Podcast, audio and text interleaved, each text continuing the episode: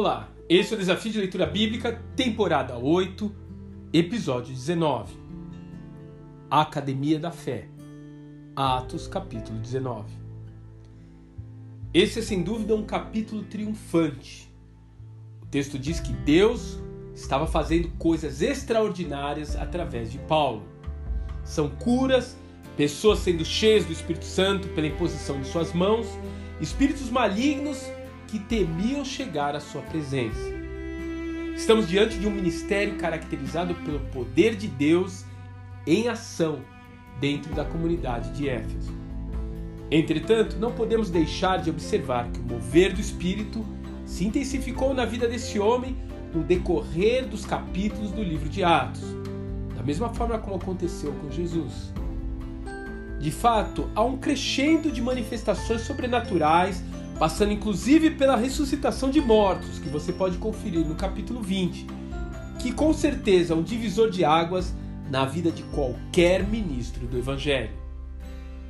A fé, assim como a força física e a inteligência, vem de Deus, sem dúvida. Entretanto, ambas podem ser igualmente desenvolvidas e aperfeiçoadas.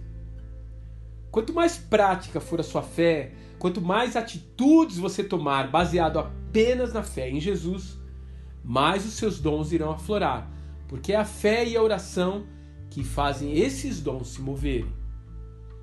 Toda vez que você intercede por alguém, que você crer que o Senhor irá resolver uma situação difícil, que você muda o seu caminho em obediência à sua palavra, você ganha massa espiritual.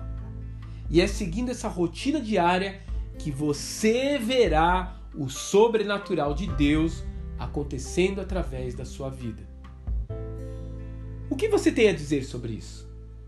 Vai ficar aí contando as experiências dos outros ou vai entrar na academia da fé?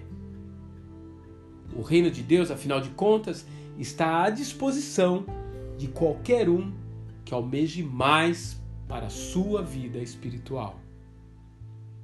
Temos diferentes dons de acordo com a graça que nos foi dada. Se alguém tem o dom de profetizar, use-o na proporção da sua fé. Se o seu dom é servir, sirva. Se é ensinar, ensine. Se é dar ânimo, que assim faça. Se é contribuir, que contribua generosamente.